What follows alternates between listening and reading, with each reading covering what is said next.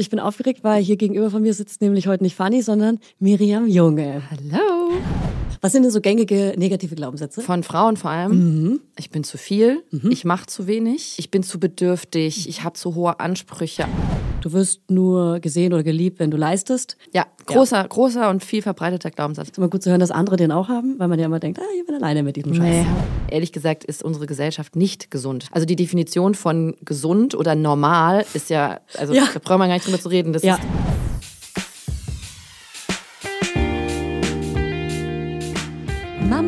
Lauda. Schwangerschaftstest positiv, Wissen negativ.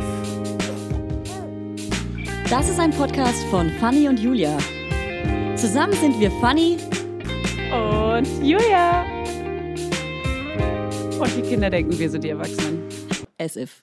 So, hallo liebe Laudinators. Letzte Woche kam mein Buch raus und wenn wir die Folge aufnehmen, weiß ich noch gar nicht, wie es angekommen ist, weil es schon, also wenn wir die Folge aufnehmen, es ist viel früher. Also es ist ein Anruf aus der Vergangenheit.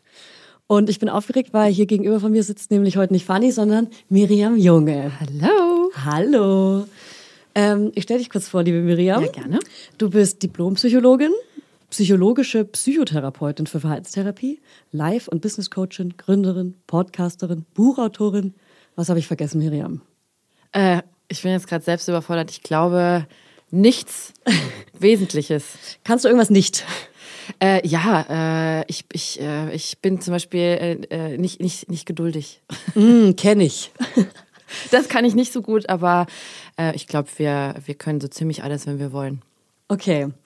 Und in der klassischen Psychotherapie hilfst du Menschen bei der Behandlung von Angststörungen, Depressionen, Burnout und Lebenskrisen. Und da sitzt du gerade an der richtigen Stelle. Hallo. Hi. Ähm, ich habe sowohl ein paar Fragen, weil wir haben eigentlich vor, vor ein paar Monaten schon mal zusammen besprochen, dass wir Instagram live machen wollten zum Thema Therapieplatzsuche. Und wir hatten beide irgendwie nicht so richtig Zeit immer. Nee, äh, vor Weihnachten war, also ich, Mhm. es ist tatsächlich dann um die Jahreszeit, also so Oktober ist auch wirklich High Season. Ja, warum? Äh, naja, weil es wird äh, früher Mhm. dunkel, es äh, kommt der Winter, das heißt, man ist schon so ein bisschen vorprogrammiert darauf, dass es anstrengend wird und da geht die Anfrage, glaube ich, so um 100 Prozent hoch. Ach, krass.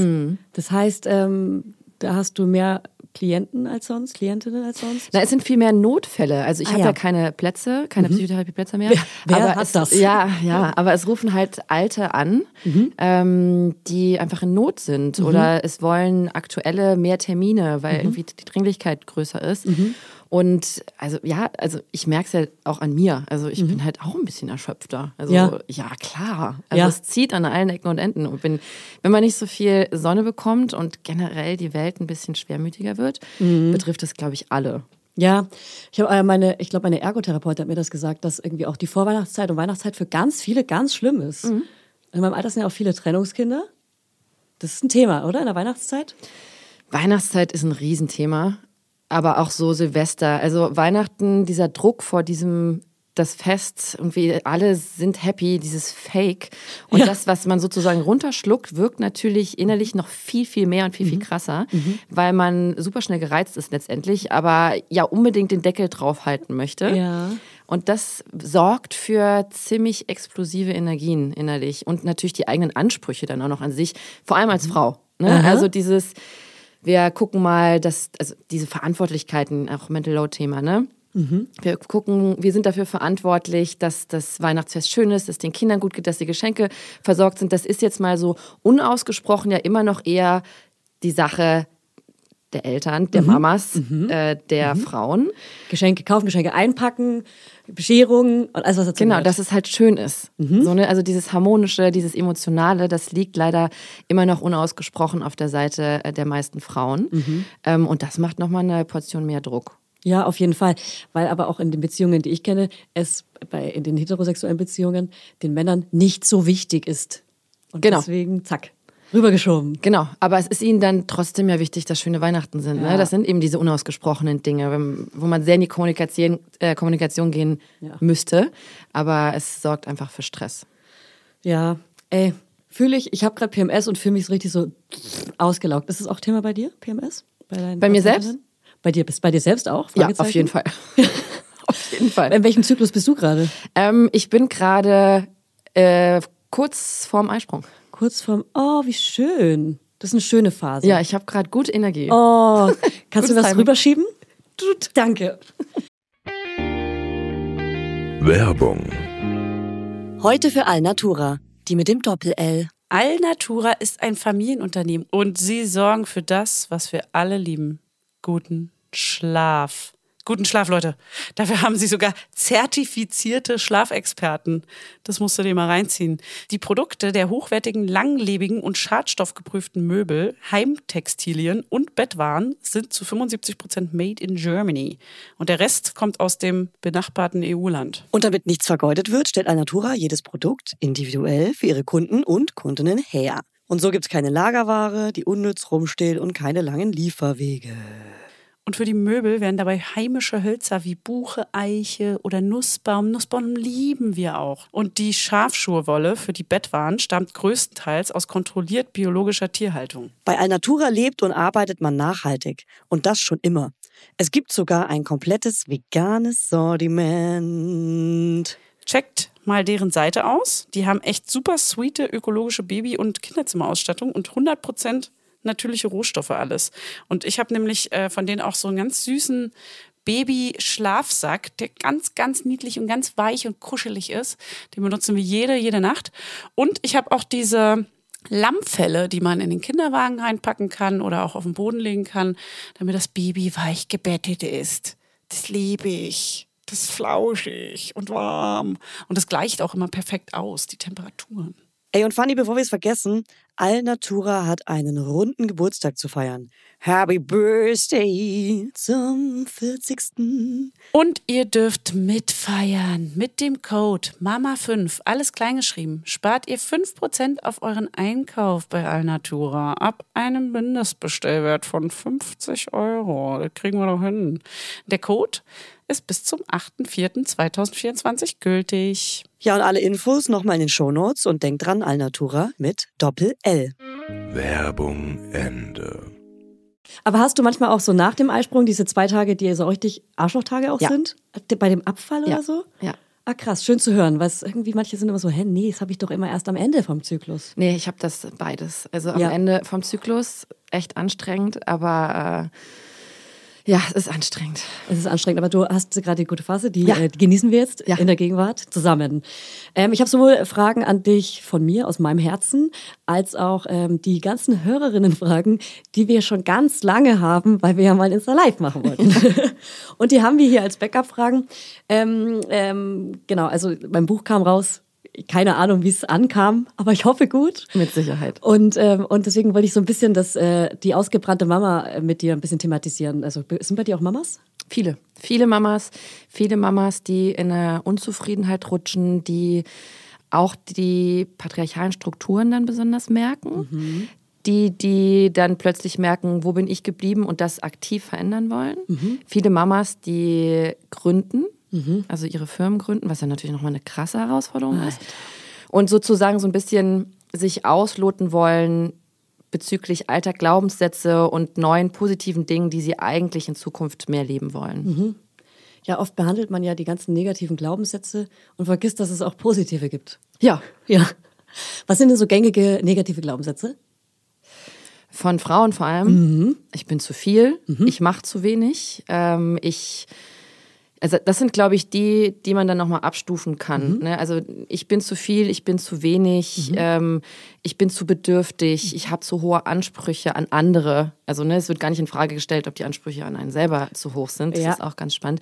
Und daraus leiten sich ganz viele Dinge im Alltag ab, die kleinere Glaubenssätze schaffen. Ne, wie zumindest ich darf jetzt, ich darf jetzt nicht Pause machen oder ich muss. Also dieses größte Thema ist, glaube ich, dieses Ich muss anstatt Ja. ich darf. Also Ja. dieses Müssen und diesen Anspruch durchhalten zu müssen, weil Verpflichtung von außen warten, ist, glaube ich, das größte Thema. Aber diese Glaubenssätze sind doch irgendwie wie in unseren Kopf programmiert. Das sind irgendwie, ich glaube, ne, es sind ja auch fremde Stimmen, die sich irgendwie in unseren Kopf festgesetzt haben. Aber auch, weiß ich auch nicht, wie, wie, wie, wie entstehen die nochmal? Oh, aus, auf verschiedene Art und Weise, aber es sind meistens ähm, Erlebnisse, aber auch Sätze aus unseren Ursprungsfamilien oder Peer Groups, Mhm. die uns sehr geprägt haben. Oder halt eben Schlussfolgerungen aus Erlebnissen. Also, dass Mhm. wir zum Beispiel erlebt haben, äh, negative Konsequenzen zu spüren, wenn wir irgendwas gemacht haben, was wir für richtig gehalten haben. Ja. Das heißt, sozusagen die Schlussfolgerung, das Verhalten war falsch. Ja. Bedeutet ganz individuell. Error. Genau. Ja, ja, das mit dem Ich bin zu viel kann ich zum Beispiel mit meiner ADHS-Diagnose sehr gut nachvollziehen, weil mir immer das Gefühl gegeben wurde, hey Julia, ruhig, äh, setz dich hin oder hör auf Stell zu dich reden. nicht so an, Genau. genau. Und da habe ich mir eingespeichert, okay, ich bin offensichtlich zu viel, ich bin anders als die anderen, ich passe nicht in dieses System. Genau. Um, genau, deswegen habe ich dann irgendwie auch über, über meinen Lieblingsglaubenssatz, du wirst nur gesehen oder geliebt, wenn du leistest. Den, den, der ist sehr aktiv bei mir. Ja, großer, großer und viel verbreiteter Glaubenssatz bei Frauen. Mhm. Ist immer gut zu hören, dass andere den auch haben, weil man ja immer denkt, ah, ich bin alleine mit diesem Scheiß. Nee, haben ganz viele. Ja. Ja. Aber man kann Genau. gut dran gehen. Ne? Also man kann. Umprogrammieren? Wenn, umprogrammieren kann man eigentlich sehr gut, wenn man es schafft, eben mit Achtsamkeit ranzugehen und dir zum Beispiel vier, fünf Mal am Tag einen Reminder zu setzen, in Form von zum Beispiel einer Push-Nachricht oder ein Post-it an deinem Laptop, der dich daran erinnert, dich zu fragen, ob dieser Satz gerade aktiv ist und ihn dann aktiv umzuschreiben. Cool. Ne, zum Beispiel dann erstmal so Distanz zu diesem Gefühl zu schaffen, indem du durchatmest. Das bedeutet schon, dass in deinem Gehirn Neuroplastizität passiert. Das heißt, eine neue Bahn losgeht, also eine neue Aktivierung losgeht, die diesen anderen Muskel, den du trainieren willst, in Form vom Moment. Das bedeutet nicht, dass es wahr ist, zu trainieren und den ich muss das und das weniger zu trainieren und dadurch erschlaffen zu lassen. Also das ist so dieses. Das heißt Übung. durchatmen. Man sieht diesen Satz, atmet durch und dann ist wie Reset irgendwie. Genau. Also man versucht es zu üben, sozusagen, Mhm. immer wieder bewusst zu machen und sich auch zu fragen, ist dieser Satz gerade aktiv oder darf die ich mich Achtsamkeit. zurücklehnen? Genau. Ah, weil man wirklich checkt, was passiert hier gerade. Genau. Okay, sehr cool. Weil ich versuche das gerade immer, Laptop wegzumachen, kurz umzuklappen und dann einfach was anderes zu machen, wie malen, damit ich einfach nicht leiste. Also das heißt, ich, ich lege das Leisten nur weg und mache es an einem anderen Zeitpunkt wieder. Ja, und es kann ja auch sein, dass, dass, es, dass das Malen auch so eine Art Leistung wird. Total. Ne? Also es geht eher darum, sich im Anführungszeichen verbotenen Nichtstun zu üben Mhm. und zu sagen, okay, jetzt lehne ich mich wirklich mal zurück und dehne mich für 30 Sekunden. Ja, Angst vor Langeweile. Ganz genau. Also ne, das ist auch dieses Thema Aushalten, denn wenn wir Gefühle spüren, geht nur der Weg durch das Gefühl dahin, dass wir das Gefühl bewältigen und nicht in die Vermeidung. Das ist so geil, dass du es gerade sagst, weil ich vergesse es immer wieder. Ich sag's selber anderen immer wieder, aber bei mir selber speichert sich das nicht. Dieser Satz, feel it, ähm, heal it, oder wie? genau. Nee, heal it, nee, feel it to heal it. Genau. Also man muss diese Gefühle spüren und, und nur dann heilen sie. Das heißt, man muss auch immer wieder an den gleichen Punkt kommen, der sich ähnlich anfühlt, aber man wächst immer wieder daran, um daraus zu lernen, um dieses, dieses, dieses Gefühl immer kleiner zu machen oder so. Genau. Ja. Genau, also um es einfach nicht mehr so bedrohlich zu machen. Wenn du das Gefühl hast, ich bin langweilig und das ist No-Go, gilt es eben diese Langeweile auszuhalten und zu sagen so, okay, ich merke, ich bin ja trotzdem brauchbar. Ja. Und eben zu sagen, das ist auch okay, Langeweile zu haben, denn es passiert ja nichts. Aber es ist auch manchmal diese Angst vor einer inneren Leere. Weißt du, was ich meine? Ja. Und innere, innere Leere ist irgendwie so wie so ein Gefühl los. Keine Gefühle spüren. Also innere Leere ist eigentlich eher ein Symptom einer Depression. Und innere Leere bedeutet eigentlich, wir schieben die Gefühle, die da sind, weg, weil sie so unangenehm sind. Das ist eigentlich eine Bewältigung, also eine negative Bewältigung von Emotionen. Ja. Aber wenn du diese innere Leere hochholst oder bewusst werden lässt und merkst, ah krass, innere Leere fülle ich jetzt mit, ich bin erschöpft, ich bin traurig, ich kann nichts mit mir anfangen, ist es nicht mehr leer. Ja, sondern dann füllst du es erstmal mit Worten und kommst aber dadurch viel mehr zu deinem aktuellen Gefühl. Ja, also so ein Annehmen von dem, was man eigentlich in sich trägt. Nicht wegschieben, nicht shoppen gehen, nicht Alkohol trinken, nicht, was kann man noch alles erzeugen? Also das darfst du alles machen, nur halt bewusst. genau, bewusst, ohne, ohne was wegzudrücken. Genau. Sondern das Wegdrücken, nicht Also wegdrücken, dieses eine wirkliche Antwort auf die Frage, was brauche ich eigentlich gerade? Ja. Und Ablenkung ist meistens nicht die richtige Antwort. Weil irgendwann knallt es dann richtig. Genau. Boom. Und dann zack, Erschöpfung oder Erschöpfungsdepression oder, oder, oder. Genau. Ja. Ey, krass, ich habe noch nicht mal mit meinen Fragen angefangen. Das ist doch gut. Ja, ähm, genau. Wir sprechen heute über das Ausgebranntsein, ähm, wie man es schafft, einen Therapieplatz zu finden. Ähm, äh, also Miriam, warum sagen einem alle, es ist krass schwer, einen Therapieplatz zu finden? Das allein Weil's blockiert so mich schon. Ist. Es ist ja tatsächlich auch so. Diese Therapieplatzsuche, und ich will da jetzt gar nicht so weit ausholen, aber vor einigen Jahren wurde die Bedarfsplanung hier in Deutschland so berechnet, dass man gesagt hat, auf so und so viel Bewohner gehören so und so viel Therapieplätze. So, das ist jetzt total überholt, aber es gibt immer noch genau diese Anzahl von vor 20 Jahren festgesetzten Therapieplätzen, aber viel mehr Menschen, denen in der Zwischenzeit bewusst geworden ist, dass sie Therapie brauchen. Ne, also ich meine, ich bin der Meinung, dass eigentlich jede Person früher oder später in ihrem Leben mal Therapie machen sollte oder Coaching oder sich auf jeden Fall intensiv mit sich selbst beschäftigen sollte, um mental gesund zu bleiben Voll. oder sich ne, also wirklich zu reflektieren. Einmal kurz einchecken. Ja, ja, genau, absolut. genau. Also so wie man halt äh, auch zum Hausarzt geht Ja. und sich checken lässt. Also so bei sich selbst einchecken und vor allem aber auch mit der Reflexion mit anderen, weil wir ja häufig eben auch diese Themen haben, wir halten uns für sehr gesund, aber das sind wir vermutlich gar nicht, denn ehrlich gesagt ist unsere Gesellschaft nicht gesund. Das heißt, wir sind Teil der Gesellschaft und damit auch nicht gesund. Also die Definition von gesund oder normal ist ja, also Ja. da brauchen wir gar nicht drüber zu reden, das Ja. ist total verzogen. Ja. Aber dieses äh, sich überprüfen lassen, um mal kurz einzuchecken, ob alles gut ist, ist einfach super wichtig. Ich muss noch mal kurz, ich habe zu dem Thema normal, äh, da habe ich mal gesagt, ich glaube, das Wort normal gibt's nicht. Das ist eher so ein Wort, auf das wir alle so hinstreben, um äh, uns davon abzulenken. Also wie, wie, wie vom Tod ablenken und die ganze Zeit was beschä- beschäftigt sein. So ähnlich ist das Wort normal. Wir arbeiten auf irgendwas hin, was es nicht gibt. Richtig. Um in Bewegung zu absolut, bleiben. Mhm. Absolut. Ja, aber auch eben es, so, so das Streben zu, da ist jetzt mal Ruhe. Ja. Ja. und das gibt's halt nicht. Also man kann sich Ruhe gönnen, indem man sich bewusst dafür entscheidet zu sagen, so, okay, ich möchte mich jetzt gerade nicht damit beschäftigen. Aber ansonsten sind wir in dem Modus, Dinge verdrängen zu müssen oder zu wollen. Ja. Es erinnert mich auch an die To-Do-Liste, da habe ich mit Fanny vor ein paar Wochen drüber gesprochen, ähm, die, die wir immer so abhaken wollen und uns mega freuen würden, wenn sie mal leer wird. Aber sie wird ja nie leer, weil wir immer wieder was raufschreiben. Ja. Aber trotzdem bleiben wir immer in Bewegung, weil wir denken, dass sie leer werden könnte. Genau. Und das Ja. ist wirklich eine Illusion. Genau. Genauso wie ich habe ich hab heute endlich alle E-Mails beantwortet. Ja, morgen werden doppelt so viele E-Mails in dem Postfach ja, sein. das Schlimme ist, die kommen alle zurück und manchmal wollen die sogar noch mehr. Oh Gott. Ja, also lieber im Hier und Jetzt sein und sagen so, so, Ja. jetzt mache ich mal eben nicht das, was ich müsste, sondern ich darf mich jetzt zurücklehnen. Danke. Zurück zum Thema Therapieplatz. Gerne. Äh, das Thema ist eben so schwer, dass es, es gibt tatsächlich Kassenzulassungen, die eben damals verteilt wurden. Das heißt, Personen müssen sich oder PsychotherapeutInnen müssen sich heute einen äh, Kassensitz kaufen, der wahnsinnig teuer ist.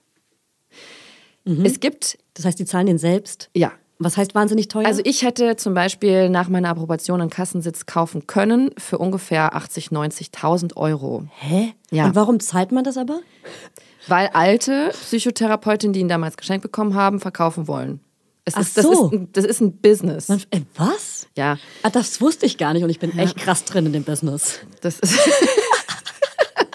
ja, das ist, das Krass. ist schon schwierig und das wird dann verteilt, aber es wird einfach nicht weitergegeben. Also Praxen werden nicht weitergegeben. Aber kann man den dann auch vererben an so Tochter man oder kann Sohn? den auch vererben, ja.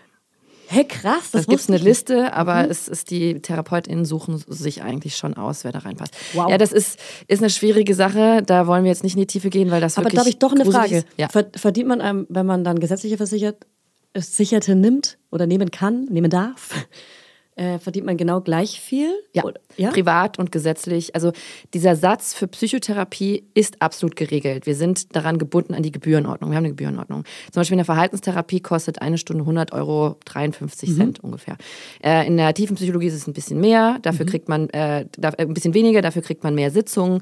Also das ist so ein bisschen Aber warum will geregelt. man dann diese, ähm, diesen Stempel, dass man auch gesetzliche Versichert nehmen, nehmen kann? Für die Menschen? Ähm, nee, das hat wahrscheinlich unterschiedliche Gründe. Du wirst halt sofort versorgt. Du musst keine Akquise machen. Du hast halt eine Masse von Patienten, die du versorgen kannst. Du kriegst eine direkte Zuordnung. Das Geld wird direkt an dich überwiesen. Wenn du privat versichert bist oder wenn du privat eine Privatpraxis hast, musst du aktiv Rechnung schreiben. Das musst du alles nicht, wenn das sozusagen direkt über die Kasse läuft mit der Karte. Okay. Ne? Also die Abrechnung ist einfach eine ganz andere, als wenn du privat versichert bist. Es ist im Grunde ein bisschen einfacher von der Bürokratie her, aber für mich wäre es zum Beispiel nichts, weil ich mich total fremdbestimmt fühlen würde und weil du einfach auch ordentlich unter Druck stehst, weil du eine bestimmte Menge an Patienten behandeln musst, um diesen, diesen Sitz zu bedienen auch. Ja. Und du bist natürlich auch in einer Großstadt und deshalb äh, kommst du wahrscheinlich schnell an Kundinnen. Kunden, sagt man da Kunden? Äh, Klientinnen. P- äh, nee, Patientinnen. genau, Patientinnen äh, und äh, Klientinnen ist Coaching. Ah. Die haben Patientinnen, haben eine Diagnose und Coaching ist keine Diagnose. Ah, aber man kann zu einem Coaching auch mit einer Diagnose gehen, richtig? Kann man machen, wird aber da nicht behandelt. Oder sollte da nicht behandelt werden. Ganz wichtiges Thema. Ah, weil da haben wir nämlich schon mal drüber gesprochen. Wer darf sich eigentlich Therapeutin nennen? Also, der Begriff psychologische Psychotherapeutin ist geschützt. Der Begriff Coach ist komplett frei. Der Begriff Therapeutin ist komplett frei. Jeder kann sich das, kann sich so nennen. Also ich auch. ja, du darfst dich Coach, Therapeutin für keine Ahnung was nennen. Ähm, aber das ist halt eben ein, ein, ein, ein freier Begriff und das macht es ganz schön schwierig. Genau, wie findet ihr Psychotherapeutinnen das? Nee, du bist ja eine Psychologische Psychotherapeutin. psychologische Psychotherapeutin. Genau. Also Ich wenn eine jemand, Approbation. Genau, eine Approbation. Das heißt, man, man muss sich eine psychologische Psychotherapeutin suchen, um, wenn man eine Diagnose hat oder eine Diagnose will, Ja. bekommt man dann, dann auch eine Diagnose? Also wenn du eine, also wenn du eine hast, bekommst du eine, ja. Also, nee, wenn ich, nee, nee, wenn ich ohne Diagnose zu dir komme, denke aber irgendwas, ach so, dann habe ich dich richtig verstanden. Das heißt, ich komme mit einem undiagnostizierten ADHS, theoretisch, Ja. da könnte ich das bei dir Ja. diagnostizieren lassen. Ja. Geht das bei allen psychologischen Psychotherapeutinnen? Ja. Okay, weil ich, ich kenne das nur das mit dem, dem Unterschied zu dem Psychiaterin und Psychotherapeutin. Ich check's einfach nicht. Ja, es ist auch wirklich, es ist schwierig. Also grob gesagt, Psychotherapeuten, psychologische Psychotherapeuten arbeiten eben über das Gespräch und es ist Voraussetzung, eine Diagnose zu stellen, denn nur wenn eine Diagnose vorliegt, ist eine krankheitsbedingte äh, Behandlung nötig. Und dann zahlt die Krankenkasse. Also Psychotherapie wird nicht bezahlt, wenn keine Diagnose vorliegt. Aber gibt's dann auch so, so, so ein Wort, was man reinschreibt wie Bauchschmerzen äh, beim Hausarzt, dass es klappt mit dem gelben Zettel? Gibt's sowas dann auch, dass man so, Also ähm, wenn man merkt, die Glaubenssätze sitzen nicht richtig oder sowas? das ist erstmal eigentlich Aufgabe äh, des Therapeuten, der Therapeutin sozusagen. Also du musst gar nicht zum Therapeuten gehen und sagen, ich habe das und das. Du gehst ja auch nicht, wenn es irgendwo zwackt, zum Hausarzt und sagst so, ah ja, ich habe äh, eine Entzündung des Herzmuskels, sondern das ist die Aufgabe des Arztes, der Ärztin. Und bei der Psychotherapie ist es genau das Gleiche. Also du kommst hin und sagst, oder beziehungsweise ist es die Aufgabe des Therapeuten, der Therapeutin, genau die Fragen zu stellen, um rauszufinden, was du hast. Und dann haben wir ein Diagnosekriterium, den ICD-10, also das ist ein internationales Klassifikationssystem, wo zum Beispiel drin steht, was für eine Depressionsdiagnose vorliegen muss. Du musst zum Beispiel über mindestens zwei Wochen fünf Symptome haben, die nicht abschwächen. Dann Wenn du eine Depression hast, oder was? Genau, wenn du eine Depression ja, hast zum ja. Beispiel. Ne? Und das ist bei Angststörungen das Gleiche, das ist bei Schizophrenie, das ist bei ganz, den ganzen Sachen ist es ganz klar geregelt, was du haben musst, damit eine Diagnose erfüllt ist. Und Psychiater verschreiben Medikamente. Die machen eigentlich keine Psychotherapie. Bei denen geht es nicht über das Gespräch, sondern wirklich über eine medizinische Ausbildung. Wir sind ja keine Ärzte, Ärztinnen, sondern wir sind wirklich Psychologen und draufgesattelt ist die klinische Psychologie und klinische Psychotherapie. Werbung, Funny, let's talk about Accessories. Accessories sind für mich Schmuck. Ja, ich trage ja ganz gerne mal ein kleines Goldkettchen oder einen schönen Ring. Und einen Ring trage ich total gerne, weil an dem fummel ich so den ganzen Tag rum. Das entspannt mich total. Unser heutiger Werbepartner ist nämlich Bruna The Label. Und bei Bruna gibt es zeitlose und hochwertige Schmuckstückchen, die dafür gemacht sind, dass ihr sie jeden Tag entweder als Highlighter oder einfach ganz dezent tragen könnt. Und jedes Schmuckstück ist so konzipiert, dass es perfekt mit allen Bruna-Kollektionen harmoniert und vielfältig kombinierbar ist. Die Schmuckstücke werden aus verantwortungsbewussten Materialien wie ethischem Gold und Silber sowie laborgezüchteten Diamanten gefertigt. Wie abgefahren ist das denn? So geil, ey. Ja, dass man Tiere, Pflanzen und Gemüse züchten kann, ja klar, wusste ich. Aber Diamonds? Das ist vielleicht was für mein kleines neues Gartenprojekt. Bei Bruna gibt's Halsketten, Ohrringe, Ringe und nice Kombisets. Also Choker, Hoops, Pearl Letters, Studs und was ihr SchmuckliebhaberInnen hier, ihr ganzen kleinen Mäuse, sonst noch so für Insider droppt. Und am besten finde ich, dass die Perlen des Bruna-Schmucks so perfekt unperfekt sind. Also sie spiegeln die unvollendete Schönheit der Natur wieder, Leute. Stimmt. Ha, ich werde hier noch melancholisch. Voll kitschig bin ich hier heute unterwegs. Also vielleicht muss mir Hannes doch noch mal hier einen zweiten Ring. Ich trage ja einen Ring, trage ich ja. Dann muss er mir einen zweiten Ring an den Finger stecken. Vielleicht schenke ich dir auch einfach mal so ein 18-karätiges kleines Alles-Gold am Band als Zeichen unserer Liebe von Bruna. Oh, Das würde auch perfekt zu deinem chilligen Jogging-Outfit heute passen. Ja, das würde tatsächlich dazu passen. Das fände ich schön, Julia. Das fände ich richtig schön. Und damit kann ich auch endlich mal meine wahre Persönlichkeit zum Ausdruck bringen. Also checkt jetzt mal die Schmuckstücke von Bruna The Label aus. Und alle Informationen dazu findet ihr natürlich in unseren Show Notes und auch den Link zum Shop. Werbung Ende. Der, also mein Psychiater zum Beispiel meint neulich, dass er mir, wenn ich in eine Tagesklinik müsste, auch welche empfehlen könnte. Gehört das zu seinem Jobbild oder könntest du das auch? Was empfehlen? Medikamente? Eine, eine Tagesklinik oder eine äh, Klinik, wo man vollstationär hingehen kann. Aber das kann ich auch empfehlen auf jeden Okay. Fall. Weil ich behandle natürlich viele Menschen, die in Kliniken waren oder auch in Kliniken wollen. Ähm, und da gibt es schon große Unterschiede. Also das können wir auch alle, weil wir da auf jeden Fall mit drin sind. Wir sind eben nur nicht die, die medikamentös reingehen. Okay, also Medikamente bekomme ich PsychiaterIn. Okay, check. Genau. Gehen wir nochmal zur ersten Frage zurück. Das wird öfter passieren. Ich strukturiere dich. Du Alles bist jetzt gut. die Fanny in der Folge.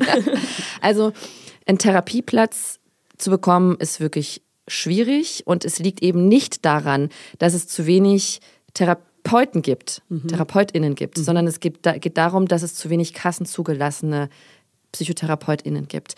Das heißt, wenn du eine Psychotherapeutin, psychologische Psychotherapeutin möchtest und bereit bist, selbst zu zahlen oder privat versichert bist, kann ich dir sehr schnell eine suchen, die gut zu dir passt.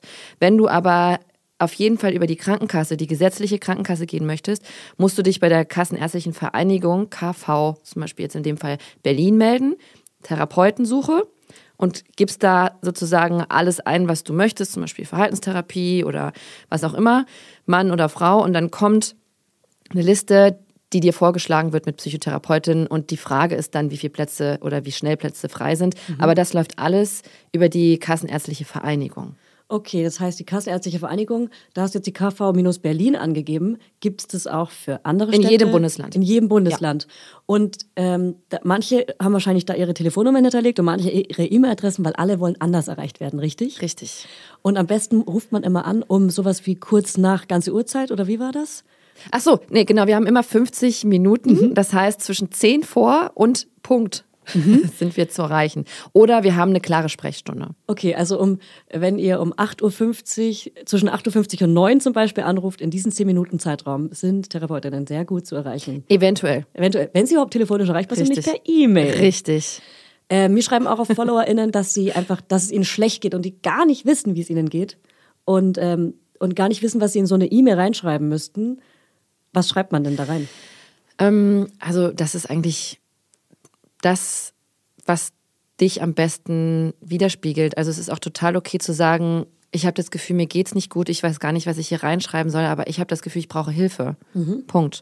Also, wenn du irgendwie merkst, dass du schlecht schläfst oder dass du niedergeschlagen bist oder wirklich Verhaltensveränderungen bei dir bemerkst oder auch andere das bei dir bemerken und sagen, melde dich doch mal bei einem Psychotherapeuten, meiner Psychotherapeutin, dann kannst du es auch reinschreiben, zu sagen, irgendwie mich, meine, Partnerin hat mich darauf hingewiesen, äh, dass ich mich verändert habe, dass das und das ist, dass ich schlecht schlafe, dass ich ähm, traurig geworden bin, dass, dass ich meine Arbeit nicht mehr so hinkriege oder dass ich meinen Ansprüchen nicht mehr genüge. Ich bin vergesslich. Genau.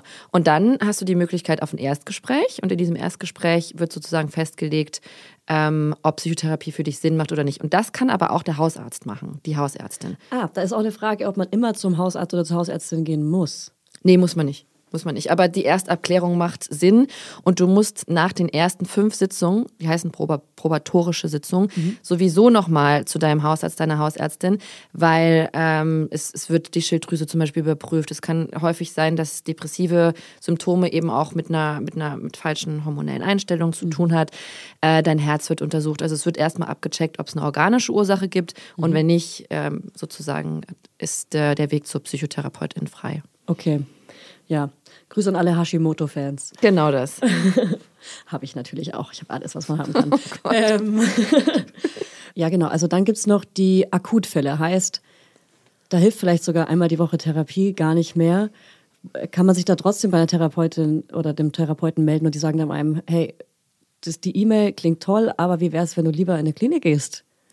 Ja, also es gibt eben auch eine Patientensprechstunde. Also da können Menschen, die denken, sie brauchen Hilfe, melden und dann folgt so eine kurze Einschätzung. Aber auch sehr hilfreich ist da zum Beispiel die 24 Stunden erreichbare Telefonseelsorge. Ne, die haben da auch Adressen und vielleicht sogar manchmal schnellere Wege, ähm, um erstens für deine Sicherheit zu sorgen, zu sagen so, okay, es ist möglich, dass das und das ist. Also es geht ja nur darum, dass du irgendeine Info bekommst. Das Problem ist ja, dass die meisten Menschen sich total alleine fühlen, gar nicht wissen, was sie sagen sollen. Und da will ich ganz klar sagen, das ist einfach unser Job. Das ist auch der Job der Telefonseelsorge oder auch des, der, der Klinik irgendwo anzurufen und einen Schritt weiter zu helfen. Denn es ist hier, vor allem in Deutschland, niemand mit diesem Problem alleine. Und es ist unsere Aufgabe, da zu helfen. Und wir sind auch erreicht, also wir Psychotherapeuten jetzt nicht unbedingt erreichbar, aber es gibt immer Beratungsstellen und Ansprechstellen, die erreichbar sind. Was mir auch noch total geholfen hat bei der Therapieplatzsuche, ich habe mir einen Google Doc oder eine Excel-Tabelle angelegt, wo am Anfang die ganzen Namen von den PsychotherapeutInnen stehen, dann eine Telefonnummer oder E-Mail-Adresse und dann vielleicht sogar noch die Adresse dazu, falls man dann auch hingehen muss. Und dann mit einem Ampelsystem zu arbeiten. Heißt, gelb habe ich angeschrieben, rot hat abgesagt und grün ähm, Erstgespräch.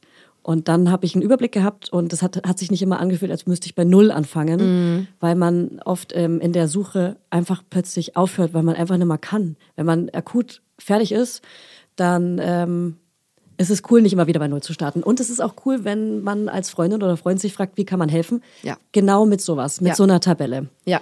Weil das fragen sich viele. Hast du noch andere Tipps, wie man als Freund oder Freundin von einem Betroffenen oder einer Betroffenen helfen kann?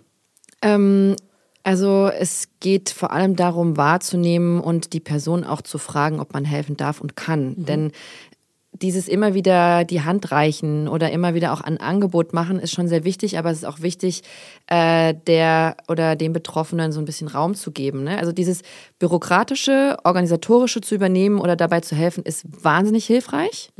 Und im Zweifel auch zu sagen, so, ich nehme das jetzt in die Hand, ich bringe dich jetzt im Notfall in die Notaufnahme oder Ja. ich rufe jetzt für dich bei der Telefonseelsorge an oder ich suche dir Nummern raus. Ja. Also jeder kleine Schritt ist hilfreich. Ja. Oder sich wirklich nebendran setzen, gerade bei den Telefonaten, da ist man irgendwie am Anfang aufgeregt oder weiß nicht, was einen erwartet und man ist eh so erschöpft. Angst vor einem Nein. Ja, Bringt einen zum Weinen, so ein Nein. ja, Oder wenn jemand böse ist, so, so, Ja. wir haben keine Plätze mehr. ja. Nein. Aber es gibt ja auch einfach echt sehr unverschämte Kolleginnen. Ne? Also pff, der, der schwierig. Aber ähm, bei all dem ist es sinnvoll, einfach zur Seite zu stehen und nicht unbedingt darauf zu warten, dass die betroffene Person das äußert. Ja. Denn äh, man bittet eigentlich selten um Hilfe, wenn es einem eh schon so schlecht geht, weil der Selbstwert so gesunken ist und man auch das Gefühl hat, ich bin es einfach auch nicht wert. Ja. Und ne, dieses Selbstwertthema ist gerade bei mentaler, äh, äh, bei mentalen Erkrankungen ein Riesenthema. Ja. Also aktive Fragen stellen. Kann ich dich dabei konkret unterstützen? Soll ich das für dich übernehmen? Du darfst mir Nein sagen. Also diese ganz viele Optionen offen lassen, aber auch dranbleiben, Ja. denn dieses Rückzugsverhalten ist halt auch häufig. Ne? Also dieses Ja. Also das habe ich auch. Also ich kann als Betroffene sagen, ich isoliere mich, ähm, ich habe keinen Kontakt zu meinen Freundinnen und wenn ich keinen Kontakt zu denen habe, denke ich, dass sie alle mich hassen ähm, und äh, kann tatsächlich zum Beispiel, wenn mir jetzt eine Freundin fragen würde, brauchst du Hilfe, würde ich Nein antworten. Das heißt, meine Mhm. Freundin müsste sogar sogar sowas zu mir sagen wie, ich übernehme das jetzt für dich, ist das ein Problem für dich? Genau. So, so richtig knallhart einfach Ja. machen und das habe ich auch schon für andere Freundinnen gemacht und ähm, und dann hatte ich auch wie so Gänsehaut und geheult und dachte, fuck, endlich hilft mir jemand und jede Hand, die mir gereicht wurde, hat mich zum Heulen gebracht, weil ich die gebraucht habe, Ja. aber nicht erfragen oder nehmen Ja. konnte. Ja, Deswegen ja, nehmt die Hände, greift sie euch. auf jeden Fall. Ja. Gibt es irgendwie noch andere Plattformen mit Listen, wie man an TherapeutInnen kommt? Oder ist bei KV-Stadt alles zu finden? Da ist alles zu finden, das wird gut durchgeleitet. Da meistens haben die Krankenkassen auch noch Listen mit äh, sozusagen VertragstherapeutInnen. Ähm, Kostenerstattung geht natürlich auch noch. Also das ist ein Riesenthema, sodass man sozusagen, wenn man fünf bis zehn Absagen hat von TherapeutInnen, die schön dokumentieren mit äh, Anrufszeit und Absage. Dafür ist die Excel-Liste ja dann wieder perfekt. Genau, und das kann man bei der Krankenkasse einreichen, weil die Krankenkasse eine Versorgungspflicht hat. Und das beschleunigt manchmal äh, diesen Schritt. Und dann darf man halt eben auch zu Therapeutinnen, die keine Kassen, keinen Kassensitz haben, ähm, aber die, die ein Kostenerstattungsverfahren machen. Also hackt man das System so ein bisschen. Ja. Ist ja weil die. Versorgungspflicht besteht. Ne? Also Krankenkassen sind wirklich verpflichtet zu versorgen. Wie könnten wir beide jetzt zum Beispiel dafür sorgen, dass mehr TherapeutInnen diese, diese Zulassung bekommen? Könnte man eine Petition starten? Oh, die gibt's leider schon. Es ist, Ja? es ist politisch, ähm, ich verstehe es gar nicht. Mhm. Wir sind alle, also wir, ich und, und meine Kollegin, also wir sind selbst so hilflos, weil Ja. wir einfach die Not sehen und verstehen nicht, warum, warum politisch einfach nichts passiert. Ja. Also Ja, das versteht natürlich keiner, aber es ist ja auch was für ein bestimmtes System. Sobald man einmal bei einer Therapeutin oder einem Therapeuten war und das in der Krankenkasse gespeichert ist, äh, kann man sich nicht mehr so und so versichern oder hat man nicht mehr die und die Berechtigung. es ist absurd, es ist so diskriminierend. Es Dabei sind ja wir die Leute, die sich Hilfe suchen und die anderen Leute, die sich keine Hilfe suchen und krank bleiben. Die sind doch eigentlich die Fälle, Ja, die aber irgendwann die sind knallen. billiger. Die sind billiger. Die gehen nicht zum Arzt. Ich gehe nicht zum Arzt. Ja. Und äh. Psychotherapie ist natürlich jetzt auch nicht so super billig, aber ähm, es ist leider auch so eine deutsche Mentalität durchzuhalten. Ähm, und dann auch tatsächlich sehr spät zum Psychotherapeuten, Psychotherapeutin zu gehen und dann eigentlich eher zum Psychiater, Psychiaterin zu müssen. Akut. Mhm, genau. Ähm, also auch das lieber früher als später. Wenn du Mhm. das Gefühl hast, irgendwas ist wackelig, lass es abklären. Es ist genauso, wenn über drei Wochen dein Knie wehtut, lässt du das doch überprüfen, dann gehst du zum Arzt. Ja. Wieso machst du das nicht mit deiner Psyche? Wenn du Ja. irgendwie drei Tage oder drei Nächte nicht gut schläfst oder wirklich niedergeschlagen bist, lass das überprüfen. Ja. Je früher, umso besser. Ja. Oh Mann, ich fühle natürlich alles, als wäre ich noch nie bei der Therapie gewesen. ja, ja, gute Idee. Aber ich habe morgen zum ersten Mal wieder Therapie nach vielen, vielen Wochen. Das ist schön. Oder? Freust du dich für mich? Ja, ich freue mich sehr für dich. Ja. Ähm, und da komme ich auch schon zum Thema, wie finde ich eigentlich eine gute Therapeutin, die zu mir passt? Und was passt überhaupt zu mir? Woher weiß man das? Oder welche Therapieart? Verhaltenstherapie, Mm. Schematherapie. Also es gibt äh, vier Grundarten, die von der Krankenkasse übernommen werden. Mhm. Das ist die Verhaltenstherapie, tiefenpsychologisch fundierte Psychotherapie, Psychoanalyse und die systemische Therapie Mhm. seit neuestem. Und also meine Meinung jetzt wieder, Psychoanalyse bedeutet sehr, sehr, sehr viel Aufwand. Du gehst da zwei bis dreimal die Woche hin, es geht sehr in die Tiefe. Es ist meiner Meinung nach, und ich greife da gar keine KollegInnen an, nicht so zeitgemäß, weil es wahnsinnig aufwendig ist. Und es geht auch nicht um Störungen, die im Hier und Jetzt stattfinden, sondern es fängt wirklich sehr früh in der Kindheit an. Das heißt, man wühlt Mustern. schon ganz schön rum und müsste sich in der Zeit sogar eigentlich sogar frei nehmen, weil man sehr, sehr, sehr verletzlich ist. Ja. Und es ist in der Therapie auch so, dass der Therapeut, die Therapeutin sehr passiv ist. Die sagen sehr, sehr wenig. Und es geht eigentlich darum, dass du ganz viel erzählst und dadurch sozusagen selbst reflektierst. Sehr simpel ausgedrückt Ja, jetzt. ja, ja. Die Tiefenpsychologie steht sozusagen zwischen der Psychoanalyse und der Verhaltenstherapie. Verhaltenstherapie ist sehr aktiv. Der, die Therapeutin ist eigentlich ziemlich voll dabei, sagt, gibt klare Anweisungen auch teilweise. Es ist, du musst üben zu Hause, du musst äh, trainieren. Du hast während der Woche eigentlich viel zu, also zwischen den Sitzungen viel zu tun in deinem Kopf. Und es behandelt vor allem sehr gut äh, Depressionen, Angststörungen, die Sachen, die mit Gefühlen, mit akuten Gefühlen zu tun haben. Panikstörungen, das ist in der Verhaltenstherapie sehr, sehr gut aufgehoben, weil du das auch sehr gut im Hier und Jetzt üben kannst. Ne? Weil du eigentlich eine Selbstwirksamkeit entwickeln kannst. Bedeutet, du merkst, wenn du den und den Schritt gehst, tut sich was bei dir. Und da ist die Verhaltenstherapie sehr gut, wenn du so akute Themen hast. Schlafstörungen. irgendwann merkt, dass es fruchtet. Genau, genau. Und die Tiefenpsychologie steht ähm, sozusagen zwischen diesen beiden und die systemische betrifft eigentlich das ganze System, das heißt deine ganze Familie. Und dein Umfeld wird damit eingezogen, was ich super finde. Die meisten TherapeutInnen haben aber mehrere Ausbildungen. ne? Ich bin zum Beispiel, ich habe auch, ich bin Verhaltenstherapeutin, das ist das, wo ich mit der Krankenkasse abrechnen kann. Bin aber auch Schematherapeutin und Hypnotherapeutin und mache Acceptance- und Commitment-Therapie. Das heißt, man macht so Weiterbildung, weil es gibt so viele spannende Therapieformen, die man alle integrieren kann. muss so geil sein. Ja, es ist wirklich wahnsinnig spannend, weil du ganz viele, also, also du lernst natürlich auch super viel über dich selber ständig. Ne? Also du hast viel Selbsterfahrung und äh, Supervision. Aber was eben so spannend ist, ist dann, wenn, also jetzt kann ich nur von mir reden als Verhaltenstherapeutin, wenn man doch einfach noch ein bisschen tiefer geht. Also ich arbeite sehr tiefenpsychologisch auch. Schematherapie kommt auch eher aus der Tiefenpsychologie, also alte Glaubenssätze, ist eben was aus der Vergangenheit. Gucken, wo die sitzen. Ganz genau, kommen wo die herkommen.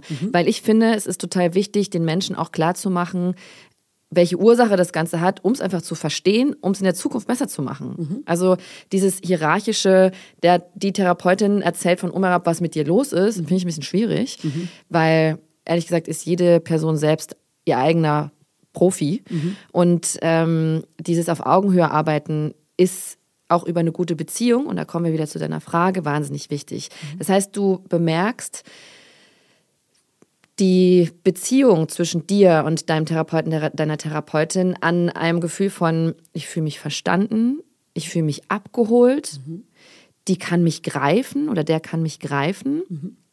Das sind, glaube ich, die wichtigsten Gefühle, die du nach der ersten, nach den ersten zwei, drei Sitzungen nochmal wirklich hinterfragen solltest.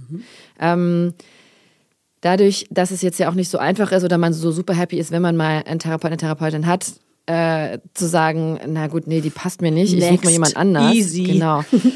ähm, auch, finde ich, auch ein ganz großer Fehler im System. Ähm, ist es eben unwahrscheinlich, dass man absagt, aber es gibt auch Grenzen. Vor allem, wenn du dich wirklich nicht verstanden fühlst und einfach merkst, es geht hier nicht weiter, dann ist es wirklich sinnvoll, die Therapie abzubrechen, zu jedem Zeitpunkt. Ja. Das muss man auch nicht unbedingt Ja. mit dem oder der Therapeutin besprechen. Ja. Denn ich finde, wir sind DienstleisterInnen. Also ne, wir haben eine Aufgabe Mhm. und mir muss jetzt niemand sagen, äh, das, was ja auch eine super hohe Herausforderung ist, irgendwie ne, zur Therapeutin zu gehen, zu sagen, so, also Sie- Sie passen nicht zu mir. Ja, Ja. das macht, also pff, Ja, muss man da nicht muss man, können. also die meisten, die das machen, haben schon irgendwie ordentliche narzisstische Züge. Ja. Aber muss man nicht machen. Man kann das mitteilen. Es ist Nettes zu tun, aber wenn das die Hürde ist, sich nicht zu trauen, zu Ja. sagen, dass es nicht passt, Dann ist kein Feedback nicht darfst du nötig. ghosten. Ja. Finde ich schön, dass du das sagst. Ja, finde ich schön, dass du das sagst. Ähm, mein Klickmoment war, als ich meiner Therapeutin auch sagen konnte, sowas wie, ah, ich merke gerade, dass äh, ich Ihnen nichts mehr sagen kann, weil zum Beispiel die Zeit gerade fast um ist und irgendwie, also will ich Ihr Bedürfnis eigentlich stillen Ja. ähm, und äh, achte quasi eher auf Sie als auf mich und dass ich auch sagen konnte, ich habe das Gefühl, dass wenn ich Ihnen das sage, dass, dass Sie dann komisch gucken und dass Sie das werten. Ja. Also dass man sich traut, traut zu sagen, was man wirklich denkt. Genau. Und das war für mich der krasseste Moment. Es war so richtig so, ach, das kann auch Therapie sein. Und da wow. lernst du Beziehung, ne? da Ja. Mhm. lernst du Vertrauen und lernst eben, dass du nicht abgewertet wirst, wenn du deine Bedürfnisse äußerst. Und das ist das, was so unterschwellig in der Therapie läuft. Ne? Und das, deswegen ist Beziehung so wichtig. Wenn da eine Person ist, der du vertraust und bei der du dich sicher fühlst, ist es die absolut beste Grundlage, um Mhm. neu zu denken und neue Beziehungserfahrungen zu machen. Und dafür ist Therapie da, neue, gesunde Beziehungserfahrungen zu machen. Das ist so geil. Mhm. Oh, richtig Bock schon wieder. Vertrauen ist nämlich auch ein Thema bei mir. Habe ich ganz doll, ganz doll. Ähm, dann gibt es ja noch so TherapeutInnen in Ausbildung, das wird oft empfohlen. Oh ja, das ist auf jeden Fall eine ganz wichtige Info. Es gibt in, de, in Großstädten auf jeden Fall, in mehreren Kleinstädten auch Ausbildungsinstitute. Ist es wie eine Charité quasi? Ähm, das ist eigentlich wie, ja, so ein bisschen, aber es ist halt die Schule, in der PsychotherapeutInnen lernen. Ah, ich stelle mir eine lustige Scrubs-Folge dazu vor. Nee, wir sitzen nicht in der Bank, obwohl manchmal schon. Wir haben halt da, äh, also wir müssen ja drei bis, jetzt gerade ich rede von Verhaltenstherapie, drei bis fünf Jahre diese Ausbildung machen und behandeln in der Zeit, also nach anderthalb Jahren, nach so einer Zwischenprüfung, ähm, Patienten, Patientinnen unter Supervision. Das heißt, jede vierte Therapiestunde guckt ein sehr erfahrener Supervisor, Supervisorin, äh, Institutsleitung drauf. Wir müssen ganz viel dokumentieren, also wir werden sehr überwacht. Und ähm, es gibt relativ viele, zum Beispiel hier auch in Berlin, sehr viele Ausbildungsinstitute. Ich war zum Beispiel am ZPHU, Zentrum für Psychotherapie der Humboldt-Uni. Und die haben eine wunderschöne Ambulan Ambulanz in Mitte. Und also es gibt wirklich viele. Ähm, und die haben häufig sehr schnell Therapieplätze frei. Das weiß halt nur jemand, äh, nur niemand. Und man kann da anrufen, die haben eben ganz normale Sprechzeiten und dann wirst du an eine Therapeutin, eine angehende Therapeutin ähm, verwiesen. Und ich kann da jegliche An Angst nehmen von, die wissen nicht genau, was sie tun. Die sind unfassbar gewissenhaft, die sind total state of the art. Also die wissen genau, was gerade äh, neu in der Forschung ist. Die sind total motiviert. Äh, sie sind sozusagen beobachtet, also es guckt eine erfahrene Person obendrauf. Und ich kann es wirklich nur empfehlen. Also, Sehr guter Tipp. Finde ich sehr, sehr, sehr guter Tipp. Ich also Ausbildungsambulanz für Psychotherapie äh, in meiner Nähe googeln und Ja. da sollte man auf jeden Fall was finden. Mega gut.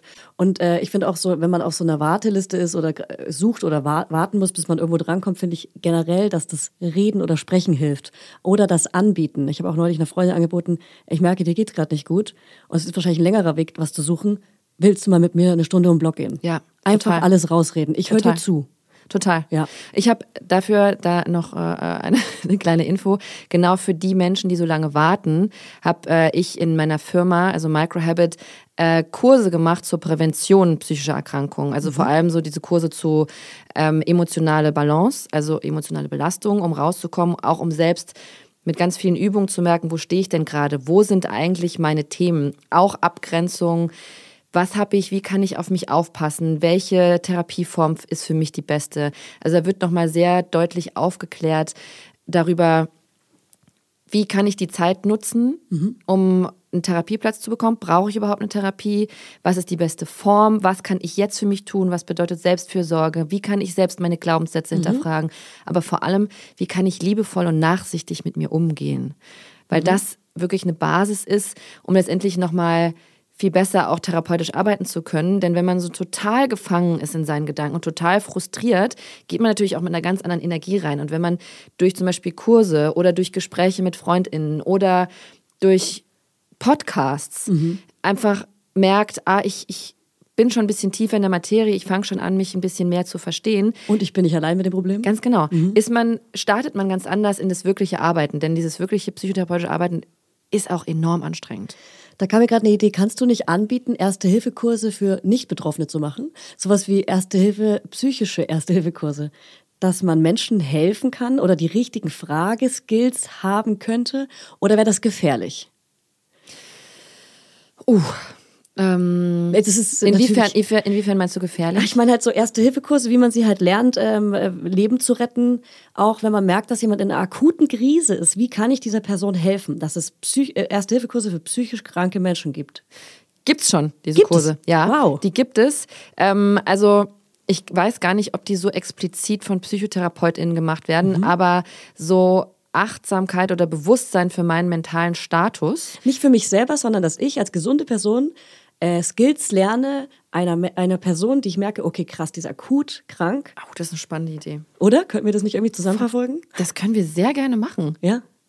Hier, da. Ja, da. Das brodelt, das Ja. PMS ist bald vorbei. Ich merke, Kreativität kommt zurück. Okay, wir setzen da. Super Thema. Ja, okay, cool. Finde ich gut. Gut. Ähm, ist es eigentlich was an dem Gerücht dran, dass Therapeutinnen Therapeutinnen werden, weil sie selber Therapie brauchen? Auf jeden Fall. Einfach nur auf den Knopf drücken. Ja. Das Spannende ist, ähm, dass so, also auch ich rückblickend ähm, gemerkt habe, dass dieses Interesse an dem Studium und an der Ausbildung an der Menschen, damit bin ich nicht auf die Welt gekommen. Ich bin, glaube ich, also ich bin hochsensibel, ich merke super viel, ich kann oder konnte das als Kind häufig nicht verarbeiten und habe aber gemerkt, dass ich durch Verstehen ganz viel für mich strukturieren kann. Und dann bin ich da so reingerutscht, Menschen und Dinge verstehen zu wollen. Das ist natürlich die beste Grundlage, um Verhaltenstherapeutin zu werden. Ja. Ne? Natürlich habe ich eine Störung. Wir haben alle Störungen. Und der Punkt ist aber, selbst Therapie zu machen. Und ich habe sehr früh angefangen, Therapie zu machen. Ich war mit 20 in meiner ersten Therapie. Und, Und bist jetzt? Ich, bin, ich bin jetzt 43. Kurz ich bin gerade überlegt. 43 geworden. Äh, ich bin jetzt immer noch in Therapie. Das war die Frage. Immer noch in Therapie. Nein, bin ich nicht. Aber ich habe ähm, natürlich jeden Monat äh, einen Coach und eine Therapeutin, die auch Therapeutin ist, Mhm. bei der ich äh, gucken lasse, ob ich auf der richtigen Bahn bin. Auf Einchecken. Ja, wieder. genau. Das Ah, habe cool. Mhm. ich schon immer. Und das hilft mir total, einfach weil jemand drüber guckt. Ich bezahle das selber und Mhm. das ist mir alles Geld der Welt wert. Ähm, Das Privileg, das wir haben. Absolut, Mhm. absolut. Ist wirklich ein Privileg. Ähm, aber ich, ich nutze es auch. Ne? Also ich gehe jetzt, äh, Ja. ich, ich lasse jetzt nicht die Beulen aus meinem Auto äh, reparieren, sondern äh, Ja. guck mir meine Beulen an. Ja. Äh, psychotherapeutisch. Ähm, Ja, aber was ich noch, äh, eine Sache, die ich noch fragen wollte, ist, du meintest mal, dass Hochsensibilität, ADHS, ach, so überlegen, Hochbegabung und, noch Trauma. Mhm. Für das Trauma. Das sind die vier Sachen, die ganz nah beieinander liegen. das ist eher eine Erkenntnis aus meiner eigenen Arbeit, also mit, mit meinen Patientinnen und Klientinnen vor allem. Ich finde das, also da machen wir jetzt einen Deep Dive, ne? Das Ja, ist schon ein klar. sehr, sehr spannendes Thema, aber auch ein intensives Thema. Viele Menschen, vor allem Frauen, haben eine Diagnose, die es hier in Deutschland gar nicht so klar gibt. Die heißt komplexe posttraumatische Belastungsstörung. In, in Amer PTD, nee, gibt es da eine Abkürzung für? ja, das, ist also im Amer amerikanischen, also das ist CPTBS. Und das Thema ist halt, dass wir früh gestresst wurden als Kinder durch wieder sich wiederholende Traumata in Form von alleingelassen werden. Also nicht Trauma ist jetzt nicht unbedingt, dass du einmal in deinem Leben was ganz, ganz Schlimmes erfährst und dadurch ein Trauma entwickelst. Das kann auch sein, aber ganz viele kleine, schwierige, nicht zu verarbeitende Erlebnisse in deinem Leben. Mhm. Durch gestresste Eltern, durch vielleicht sogar Eltern, die selbst eine psychische Störung haben, durch Umzüge, durch keine Ahnung was, je nachdem, wie sensibel du bist und mhm. du einfach ein Nervensystem entwickelst, das sehr, sehr vulnerabel ist und sehr schnell anspringt. Ne, das heißt, deine Aufmerksamkeit für Stressoren oder für Alarmsignale ist sehr, sehr on. Mhm. Dadurch entwickelst du eben so eine Grundnervosität, also eine Grundunruhe, mhm. die natürlich zum Beispiel, wenn du so dann so ein keine ein sechs, siebenjähriges Kind in der Schule oder im Kindergarten siehst, das total aufgeregt ist, ja, erstmal würde man sagen, so hat eine ADHS. Aber man guckt hier gerade gar nicht so genau rein, ob da vielleicht was ganz anderes hinten drin steckt, was mit dem System zu tun hat. Mhm. Ne? Zum Beispiel gestresste Eltern oder was auch immer. Und das ist eine Grundlage, wo Trauma und ADHS zum Beispiel sehr nah zusammengehen. Mhm. Darauf aufbauen passiert eine Erschöpfung. Mhm. Da kommt dann eine Angst mit dazu. Also das mhm. sind ja die Dinge, die dann nachfolgen. Ja. Aber ich finde es ganz wichtig, wirklich damit reinzunehmen, zu gucken, was ist denn eigentlich die Ursache. Und wir gucken hier in Deutschland vor allem, also ich kann nur für Deutschland, Österreich und Schweiz, äh, Schweiz sprechen, wir gucken das System sehr wenig an. Also mhm. die Familie, die, das, Gestress, das Stresslevel der Bezugspersonen und die Auswirkungen auch auf die Sensibilität des Kindes. Mhm. Weil ich glaube, es ist sehr viel komplexer als die Diagnosen, die wir schnell verteilen und dann eben auch Medikamente geben. Denn das Arbeiten an der Ursache ist, finde ich, das Wichtige. Ist aber super viel Arbeit und ist, glaube ich, auch das in diesem System nicht umsetzbar. Aber das ist was, was mir immer mehr auffällt und was ich wahnsinnig spannend finde. Krass, also mir geht es jetzt gerade so und bestimmt auch vielen anderen, die es hören. Ich zweifle jetzt natürlich schon wieder meine ADHS-Diagnose. Klar. Natürlich. Aber es, ja, okay, was bringt dir denn die Diagnose? Ähm, es ist eine Antwort oder so ein Festhalten oder so ein, irgendwie so ein, es, es gibt mir so wie so ein Anker. Ja, ja. aber der kann es ja auch bleiben. Mhm. Denn die Symptome, die du hast, gehören zu einer ADHS. Mhm. Dankeschön. Punkt. ja. Ähm, und was auch oft verwechselt wird, ist dieses Hochsensibilität und ähm, neulich meinte jemand, mein Kind ist hochsensibel, es weint viel oder schreit viel und das ist ähm, gefühlsstark. Äh, aber Hochsensibilität ist doch, und es ist jetzt eine Frage eher, dieses, die, wenn die Reize so offen sind, man riecht krass, genau. man hört krass, genau. man, man, man, man schmeckt auch sogar krass und man ist einfach so sensibler, weil man wie so ein kein Schutzschild hat, richtig? Genau, also da fehlt sozusagen ein Filter, der mhm uns davor schützt, bestimmte Dinge nicht zu verarbeiten oder nicht aufzunehmen. Das Gehirn ist sehr offen, also das Wahrnehmen von allen Reizen, Farben, Geräusche, Emotionen. Also bei mir ist es vor allem Lautstärke und Emotionen. Ich komme Raum und bin schnell gestresst, wenn was zu laut ist. Ich mhm. merke aber auch die Stimmung im Raum. Ich rieche alles total stark. Habe ich auch eins ich zu eins. Spür, ich spüre ganz viel. Also wenn ich irgendwie, ich kriege ganz schnell Gänsehaut und weiß gar nicht warum, mhm. dann ist irgendwas. Ja. Also wenn ich, ich bin mir bewusst darüber, dass das ist, aber ich weiß häufig gar nicht, was ist, weil es in der Gesellschaft dann immer heißt, so, was, was, was hast du denn? Ja. Aber das ist eine Fähigkeit, wenn man weiß, dass man das hat, mhm. weil man Menschen extrem gut begreifen kann mhm. und auch gut aufnehmen kann, aber man muss sich auch super gut abgrenzen können.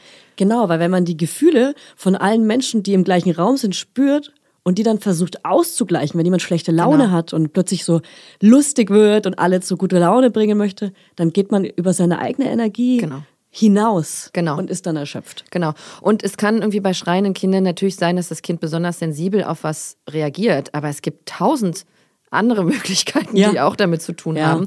Ähm, ich würde aber auch da bei Eltern immer erstmal gucken, in welchen Situationen das auftritt und hat das vielleicht auch was mit mir zu tun. Ja. Also übernimmt das Kind irgendwas von mir, was bei Kindern ganz normal ist, weil die sich natürlich total orientieren mhm. an dem Verhalten und der inneren Nervosität von Eltern, vor allem Müttern. Das heißt, mhm. auch da ist es wichtig, ich weiß, auch schwierig, aber mehr durchzuatmen und mehr zu gucken, wie fühle ich mich denn gerade, weil das an das Kind übertragen wird. Und da ist einfach Achtsamkeits Achtsamkeitstraining, Meditationstraining wahnsinnig wichtig. Das ist ein guter Reminder. Ich habe nämlich schon wieder Schuldgefühle, weil ich so viel gestresst bin und meine Kinder damit anstecke.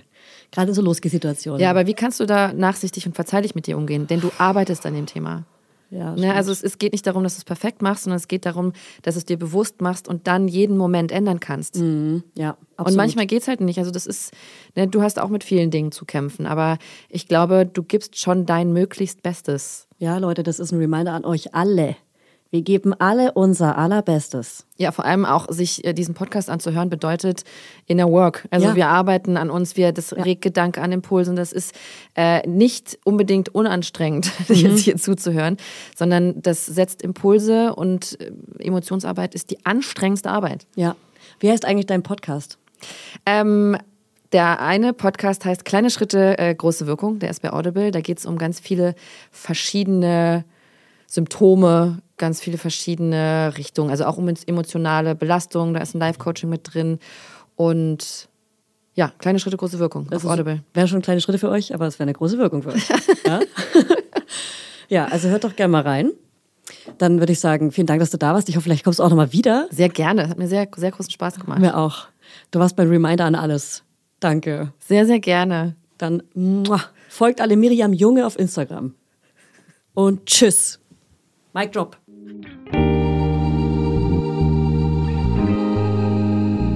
Mama Lauda ist eine Produktion von Studio Lauda. In Zusammenarbeit mit Fanny Husten und Julia Knörnschild. Coverfoto Eye Candy Berlin und You Schnee. Musik Hannes Husten. Station Voice. Huch, das bin ja ich. Hi, ich bin Max Frisch. Bis nächste Woche, ihr Laudinators.